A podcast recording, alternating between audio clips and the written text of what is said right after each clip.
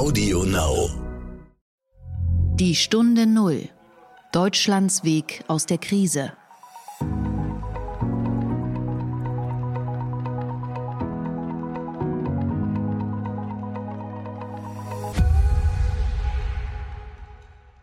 Hallo und herzlich willkommen zur Stunde Null, dem Podcast für Deutschlands Weg aus der Krise und den Neustart. Dies ist ein gemeinsamer Podcast der Marken Kapital, Stern und NTV. Und mein Name ist Horst von Butler, ich bin Chefredakteur von Kapital und ich sage danke, dass Sie wieder zuhören. An die männlichen Zuhörer am Anfang ein kleiner Hinweis. Wenn in zwei Wochen die Infektionsraten wieder steigen, dann bekommen wir nämlich die Werte von gestern, dann haben wir Männer einfach mal Mist gebaut und selber schuld. Also ich habe gestern an einigen Biergärten und Gaststätten wirklich große Ansammlungen von Männern gesehen, die dort feucht und fröhlich beisammen standen. Und ich bin jetzt gespannt, ob, wenn man doppelt sieht, die Abstandsregel sich nicht irgendwann automatisch halbiert. Vielleicht hätte man für uns Männer gestern doch einfach nochmal eine separate Ausgangssperre verhängen sollen. Der Gedanke zum Tag. Und wo wir schon beim Thema Abstand sind. Irgendwie hieß es doch vor einigen Wochen immer, wir müssen testen, testen, testen. Und irgendwie hatte man sich ja schon im Kopf darauf vorbereitet, dass man so alle ein bis zwei oder drei Wochen irgendwo seinen Mund aufsperren muss und prophylaktisch eine Probe abgibt. Aber irgendwie testen wir gar nicht so viel. Ich erinnere mich, dass ich hier unter anderem den Chef von Centogene im Podcast hatte. Das war dieses Unternehmen aus Rostock. Und der hatte ja gesagt, wir brauchen eine halbe Million Tests am Tag. Ich habe mir jetzt den Lagebericht vom Robert Koch Institut nochmal angeschaut. Es ist der Bericht vom Mittwoch. Und dort steht, dass wir jetzt insgesamt 3.595.059 Tests durchgeführt haben. Das sind 447.288 mehr als in der Woche zuvor. In der Woche davor hatten wir übrigens 382.154 Tests durchgeführt. Also immerhin eine leichte Steigerung. Die Zahlen lagen aber auch schon mal über 400.000 pro Woche. Auf den ersten Blick ist das ja logisch. Wir testen weniger, weil es auch sehr viel weniger Verdachtsfälle und Erkrankungen gibt.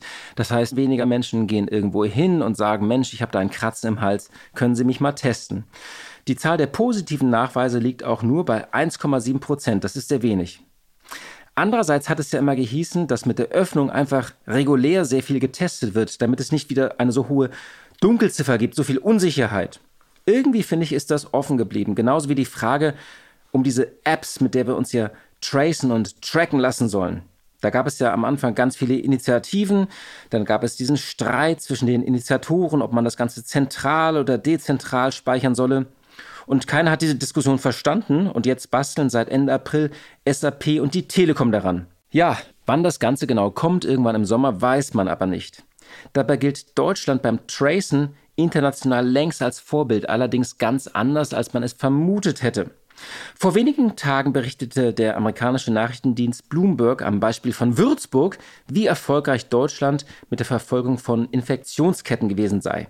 Bloomberg schrieb, im Gegensatz zu den USA, Großbritannien und den meisten anderen Ländern hat Deutschland die Ermittlung von Kontaktpersonen nie aufgegeben, selbst als die Infektionen sich ausbreiteten. Dank einiger der weltweit strengsten Datenschutzgesetze konnten sich die 375 lokalen Gesundheitsbehörden des Landes nicht auf die digitale Überwachung verlassen.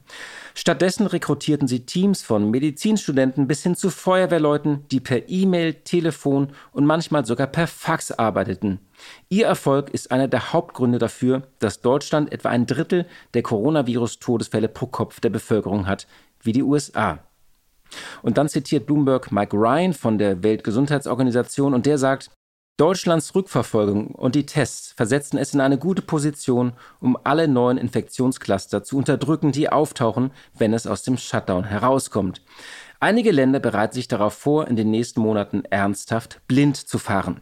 Es wird geschätzt, dass allein die USA rund 100.000 weitere Menschen brauchen, um analog Infektionsketten zu verfolgen, wie Deutschland das derzeit tut. New York City hat angekündigt, bis zu 10.000 Personen einzustellen. New Jersey plant die Einstellung von mindestens 1.000 Personen, um die Arbeit von 900 lokalen Gesundheitsbeamten zu ergänzen und haben Deutschland als Modell eingeführt. Manchmal ist man also an Orten ein Vorbild, wo man es gar nicht vermutet, Wir denken, wir haben diese App nicht, wir bekommen das nicht hin, das machen alles Google und Apple besser. Und plötzlich sind wir bei einer ganz analogen Tätigkeit und Tugend weit vorne. Die Stunde Null. Das Gespräch. Francis Fukuyama war sicherlich der Politikwissenschaftler, der in den 1990er Jahren nach dem Ende des Kalten Krieges mit seinen Gedanken und Thesen die Welt erobert hat. Sein Buch von dem Ende der Geschichte machte selbst Geschichte. In dem Werk, was 1992 erschienen ist, sagt Fukuyama, dass die Geschichte eine gewisse Evolution hat. Sie passiert eben nicht zufällig, sondern sie entwickelt sich seit dem Zweiten Weltkrieg bis zum Fall der Berliner Mauer in eine bestimmte Richtung. Und zwar weg von totalitären Systemen wie zum Beispiel dem Kommunismus oder dem Faschismus hin zur liberalen Demokratie.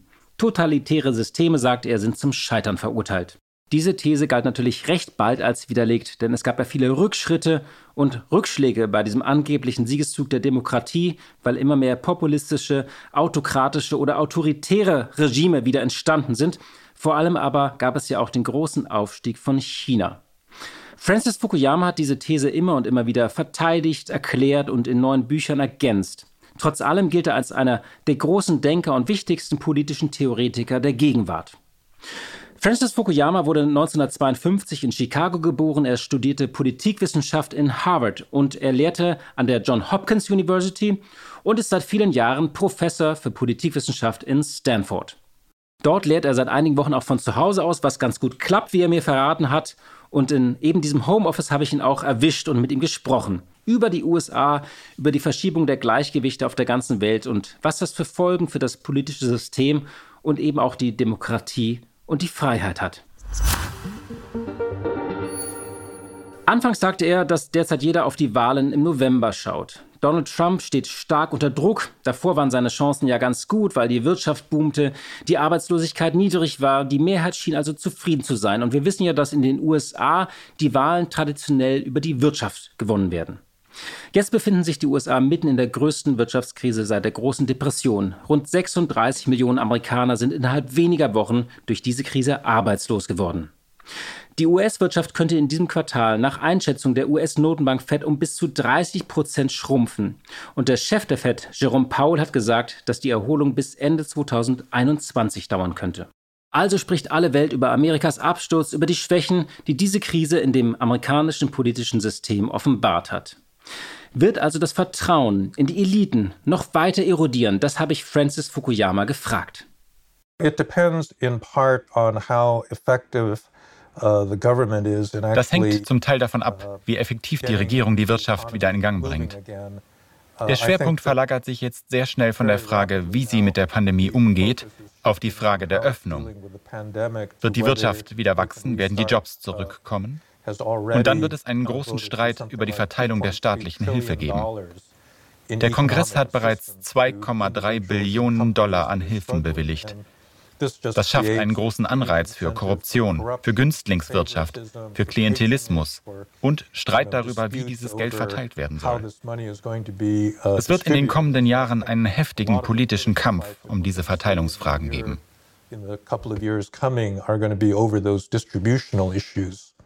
Ein großes Problem in den USA ist ja die Ungleichheit. Darüber wird seit vielen Jahren gestritten und diskutiert. Es gibt unzählige Bücher darüber.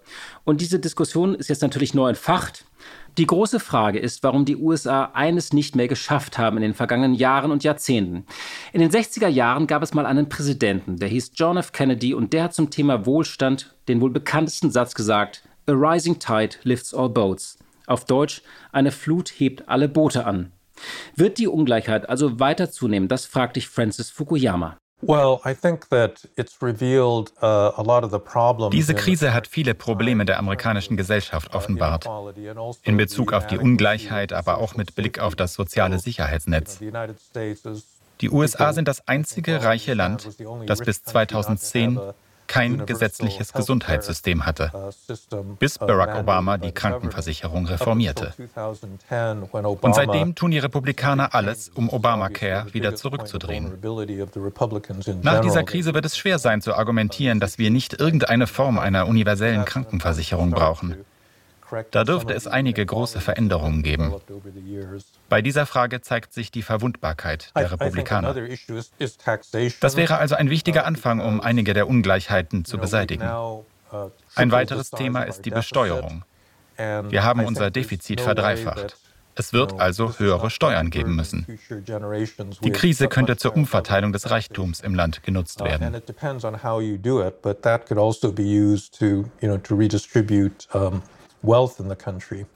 Nun ist es ja so, dass die USA in der Geschichte oft aus Krisen auch als Gewinner oder gestärkt hervorgegangen sind. So war es nach dem Dotcom-Crash, so war es nach 9-11, so war es sogar nach der Finanzkrise. Könnte es diesmal vielleicht anders sein? Die größte Schwäche der USA ist der Grad ihrer Polarisierung. Wenn das Land einigermaßen geeint ist, kann es eine gewaltige politische und wirtschaftliche Kraft erzeugen. Aber Regierung und Kongress sind gelähmt. Die Erholung hängt also von einer anderen Führung ab, die in der Lage ist, das Land zu einen. Normalerweise schart sich das Land im Falle einer nationalen Bedrohung um den Präsidenten. Alle fühlen, dass sie verwundbar sind. Stattdessen haben wir Proteste gegen den Shutdown gesehen. Ich erinnere mich an ein Schild, das ein Teilnehmer hochhielt. Wir stecken da nicht gemeinsam drin. Das bedeutet doch, die Roten, also die republikanisch dominierten Staaten, sind von dieser Krise nicht betroffen. Also warum sollten wir uns für nationale Interessen opfern? Solange man solche Strömungen in der Gesellschaft hat, wird es schwierig sein, unsere Ressourcen zu mobilisieren. Nach dem 11. September hat sogar George W. Bush es geschafft, 70 bis 80 Prozent Zustimmung zu erhalten. Trump kam nicht mal über 50 Prozent. Und jetzt fällt er auf seine alten Werte zurück. You know, to where he's been through most of his presidency. Ich habe mit Francis Fukuyama natürlich nicht nur über die Vereinigten Staaten gesprochen, sondern vor allem über die Folgen für das globale System, für die internationale politische Ordnung. Wird es tektonische Machtverschiebungen geben, wollte ich wissen, auch im Verhältnis zwischen den USA und China. Der Kampf um die Vorherrschaft hat die vergangenen Jahre ja bereits geprägt und die Frage ist jetzt, geht das weiter, spitzt sich das zu? Ich weiß nicht, ob es eine tektonische Verschiebung sein wird, aber die Verlagerung der Wirtschaftsmacht nach Asien wird sich fortsetzen oder gar beschleunigen. China wird ein wichtiger Akteur sein, aber nicht allein. Asiatische Länder wie Taiwan und Südkorea haben diese Epidemie besser bewältigt als Europa oder die USA.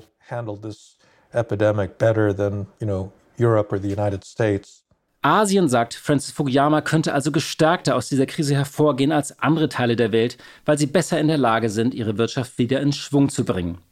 Aber das hängt, wie gesagt, von weiteren Infektionswellen ab. Das hat Fukuyama auch klar gemacht. Länder wie Südkorea oder Singapur mussten ja schon mit einigen Rückfällen kämpfen. Fukuyama hat ja viele Krisen und politische Ordnungen analysiert. Und dies ist eine Krise, die aus der Natur kam. Sie ist zu einer Wirtschaftskrise geworden. Und ich wollte jetzt wissen, ist sie bereits auch eine politische Krise?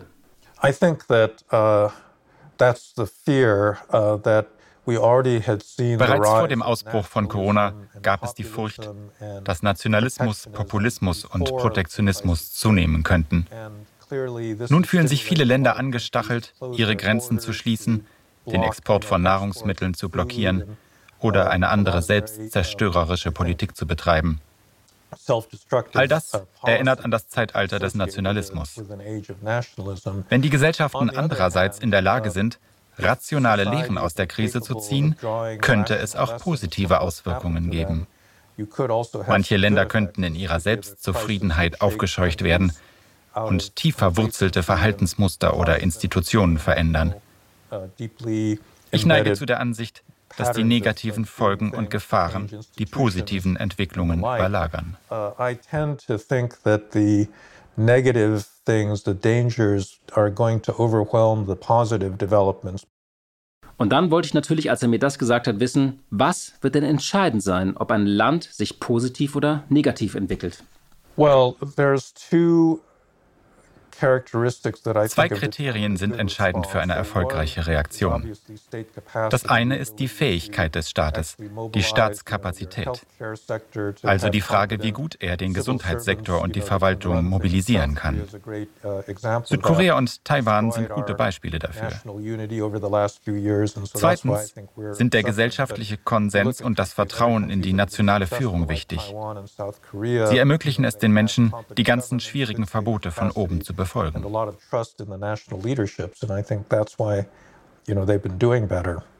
Wir sprachen also über den starken Staat, der ja ein Not-Comeback erlebt. Wird der starke Staat, wollte ich wissen, das nächste Jahrzehnt prägen? Mit stark meinen Sie hoffentlich nicht repressiv. Mit Staatskapazität bezeichne ich die Fähigkeit, Dienstleistungen bereitzustellen, insbesondere im Gesundheitswesen und bei der sozialen Sicherung. Alle Schwachstellen von Staaten werden nun aufgedeckt. Ob die Länder diese Kapazitäten aufbauen können, ist eine andere Frage. Leider ändert sich das Bewusstsein der Menschen ja zudem schnell, sobald die unmittelbare Gefahr vorüber ist. Allerdings haben wir ein Momentum. Wer nun richtig führt, kann die notwendigen Reformen durchführen. Wer es nicht tut, verpasst eine Gelegenheit. Francis Fukuyama ist ein überzeugter Verfechter der liberalen Ordnung und Demokratie. Am Anfang gab es die These, dass autokratische oder gar diktatorische Regime eine Pandemie besser bekämpfen können. Er sagt nun, einige autoritäre Staaten haben diese Krise tatsächlich ganz gut bewältigt, etwa China, aber auch Singapur. Aber es gibt andere, die wirklich große Probleme haben. Russland zum Beispiel hatte früh behauptet, sie hätten alles unter Kontrolle. Sie haben aber ein ernstes Problem. Das gleiche gilt zum Beispiel für Brasilien. Anders gesagt, man kann an der Spitze einer autoritären Regierung ebenso schreckliche Entscheidungen treffen wie in einer Demokratie. Die Pandemie legt das Problem des Populismus offen. Populisten brauchen immer kurzfristige Lösungen, die keinen belasten und ihre Beliebtheit erhöhen.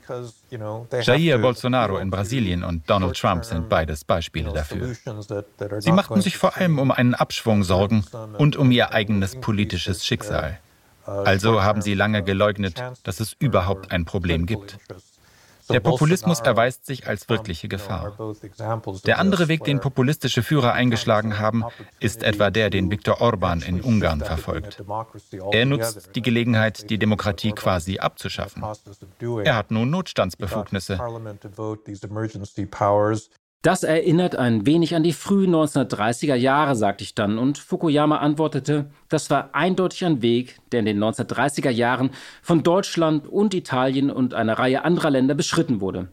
Dann aber erinnerte er daran, dass ein weiteres Produkt der 1930er Jahre die Vereinigten Staaten waren, wo 1932 Franklin D. Roosevelt gewählt wurde, der die Grundlage für den amerikanischen Wohlfahrtsstaat legte. Und die USA waren im Wesentlichen das Land, das den Zweiten Weltkrieg gewonnen hat. Eine Krise, sagt Fukuyama, hat also immer auch positive Folgen. Könnte es weitere positive Folgen geben? Eine geeintere Welt, mehr Kooperation zum Beispiel? Well, this may seem um meine Antwort mag übermäßig amerikazentrisch klingen, aber meine unmittelbare Hoffnung ist, dass wir im November eine rationalere amerikanische Regierung wählen, die die USA wieder voll an der internationalen Ordnung beteiligt. Über Generationen hinweg waren wir wichtig für den Erhalt von Stabilität und Wohlstand. Die jetzige Regierung hat sich davon völlig abgewendet. Denken Sie allein an die Entscheidung, mitten in der Pandemie die Mittel für die Weltgesundheitsorganisation zu streichen.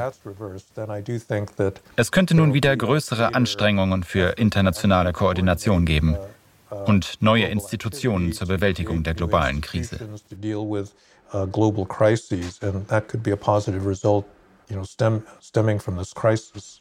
Und dann muss ich natürlich noch auf das berühmte Buch Das Ende der Geschichte ansprechen. Ich glaube, kein Interview kommt ohne eine Frage zu diesem Buch aus.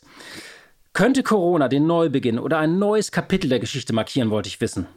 Well, you know, the Gemeint war Geschichte im Sinne einer Entwicklung und Modernisierung und der Frage, wohin sie führt. Ging die Geschichte in Richtung Kommunismus oder in Richtung irgendeiner Form von liberaler Demokratie? Wenn nun die Mehrheit der Welt entscheidet, dass eine autoritäre Regierung im chinesischen Stil die einzige Möglichkeit ist, sich vor einem Virus zu schützen, dann wird meine Hypothese untergraben. Aber ich bezweifle wirklich, dass das so kommt. Ich finde zudem, dass viele Demokratien diese Krise eigentlich recht gut meistern.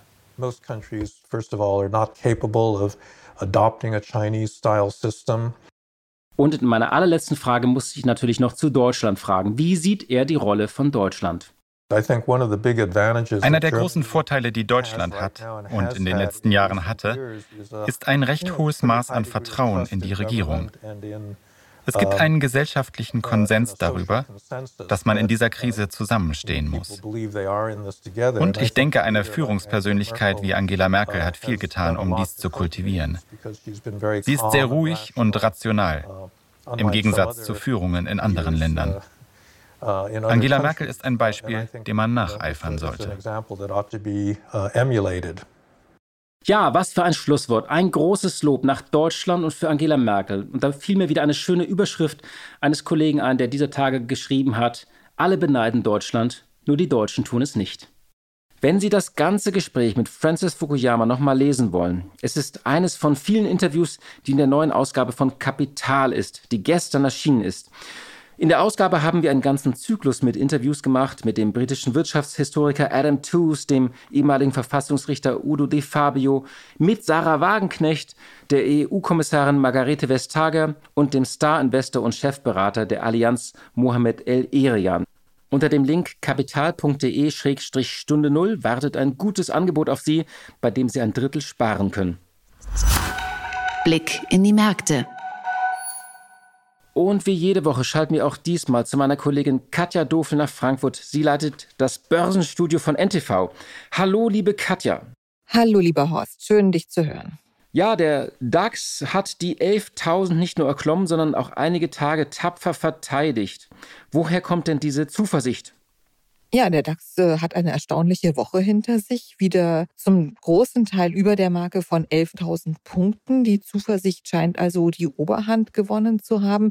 Auf der einen Seite ist es die Hoffnung, dass die Notenbanken natürlich weiter eingreifen werden, dass sie weiter Möglichkeiten und Mittel haben und im Zweifel eben einfach mehr Geld drucken werden und dieses Geld auf verschiedenen Wegen in der Wirtschaft und unter den Menschen verteilen werden. Dann ähm, ganz klar die Hoffnung und Erwartung, dass es Konjunkturpakete gibt. Auch da ist diese Woche ja viel besprochen worden, unter anderem mit einem Konjunkturpaket der EU. Es wird darüber noch gestritten, aber trotzdem der gute Wille liegt auf dem Tisch. Das hilft natürlich. Und äh, dann sehen wir auch wieder gute Konjunkturdaten. Der ZEW-Konjunkturindikator zum Beispiel, eine Befragung unter Finanzmarktexperten, erstaunlich stark. Und der Ölpreis beginnt auch wieder zu steigen. Und das ist ein Zeichen dafür, dass die Konjunktur wieder anspringt. Es heißt ja immer, dass die Börsen Zukunft bewerten. Meine Frage wäre jetzt, wie nah oder fern ist denn diese Zukunft, die an den Börsen im Moment vorweggenommen wird? Man sagt in der Regel, dass die Börse sechs bis zwölf Monate vorausläuft. Also das, was wir aktuell sehen, spiegelt bereits das zweite Halbjahr wieder und ganz klar, da rechnen die meisten mit einer Erholung. Allerdings bleibt doch viel Unsicherheit. Und diese Unsicherheit, die lässt sich nicht gut in Zahlen fassen, die lässt sich nicht gut bewerten und das macht die Situation natürlich schwierig. Also es wird ein schwaches zweites Quartal geben, weil in dieser Phase war der Hauptteil der wirtschaftlichen Vollbremsung. Die Unternehmen und die Ökonomen beobachten, dass sich ganz viel ändert an der Gewohnheit der Leute. Also auch Einkaufsgewohnheiten ändern sich schnell und massiv. Es ist natürlich ein Problem für den Einzelhandel, da mitzukommen. Der hat ja schon diesen ganzen Online-Boom mehr oder weniger verschlafen, zumindest viele Unternehmen. Und dann ist die Situation auch gegeben, dass die Lager voll sind. Also gerade auch was Kleidung anbelangt. Da ist die Kollektion fürs Frühjahr noch nicht abverkauft. Die Sachen für den Herbst, die kommen jetzt schon hinterher. Also da wird es noch zu größeren Verwerfungen kommen, die sicherlich auch die Börse belasten werden zwischendrin mal. Nun heißt es ja auch immer seit Wochen, es gebe eine große Gefahr von Rückschlägen. Wie groß ist die denn jetzt wirklich? Die meisten Börsenexperten gehen davon aus, dass wir die Tiefstkurse, die wir im März gesehen haben, nicht mehr sehen werden in dieser Krise. Allerdings ist völlig klar, dass man wachsam bleiben muss und die Nervosität an der Börse ist sehr hoch. Man sieht es an den teilweise extremen Kursschwankungen an alleine einem Tag, sowohl in den positiven als auch in den negativen Bereich. Es gibt nach wie vor viel Unsicherheit. Natürlich die Sorge davor, dass eine zweite Krankheitswelle ausbricht. Die Sorge davor, dass manche Unternehmen den Anschluss nicht richtig bekommen werden. Vor allen Dingen auch die deutsche Autoindustrie. Sehr interessant, da sind die Aktien in der Bewertung enorm viel teurer geworden, obwohl sie so stark im Kurs gefallen sind, weil man einfach momentan das Gefühl hat, die können überhaupt keine ordentlichen Gewinne erwirtschaften und sich fragt, wann das eigentlich wieder der Fall sein wird. Also von daher, es gibt natürlich Rückschlaggefahr, aber die Experten gehen davon aus, dass die Kurse nicht so weit fallen werden, wie das eben im März schon mal der Fall gewesen ist. Ja, liebe Katja, vielen Dank für diese Einschätzung und dann wünsche ich dir noch eine schöne Woche. Tschüss nach Frankfurt. Tschüss, lieber Horst. Ich wünsche dir und allen, die uns zugehört haben, ein schönes Wochenende. Ja, zum Schluss habe ich noch einen weiteren Hörtipp und zwar für einen Podcast. Er heißt Alles Neu. Der ist von Nils Kreimeier, dessen Stimme Sie einige Male in diesem Podcast schon gehört haben. Er war heute unter anderem Sprecher von Francis Fukuyama. Und er hat einen eigenen Podcast über die digitale Transformation, vor allem im Mittelstand. Hören Sie also gerne mal rein. Alles neu heißt der Podcast und Sie finden ihn wie unseren Podcast auch auf allen üblichen Kanälen bei Audio Now, bei Apple, bei Spotify, bei Deezer und so weiter. So, das war's jetzt aber mit dem Werbeblock. Ich danke, dass Sie uns wieder zugehört haben. Und wenn Ihnen dieser Podcast gefällt, dann sagen Sie es auch gerne weiter, digital oder analog so wie wir uns tracen und tracken lassen. Ich wünsche Ihnen ein schönes Wochenende, erholen Sie sich gut und wir hören uns am Montag wieder. Und dort geht es richtig kräftig und schweißtreibend zu, denn ich habe Rainer Schaller im Gespräch, den Gründer der Fitnesskette McFit. Ich bin sicher, die Welt stand still. Sie steht auch noch ein wenig still, aber sie dreht sich auch wieder weiter und wir können etwas hoffnungsvoll wieder in die Zukunft schauen. Die Stunde Null. Deutschlands Weg aus der Krise.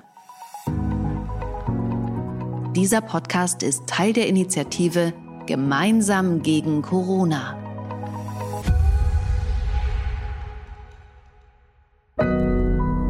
Audio Now.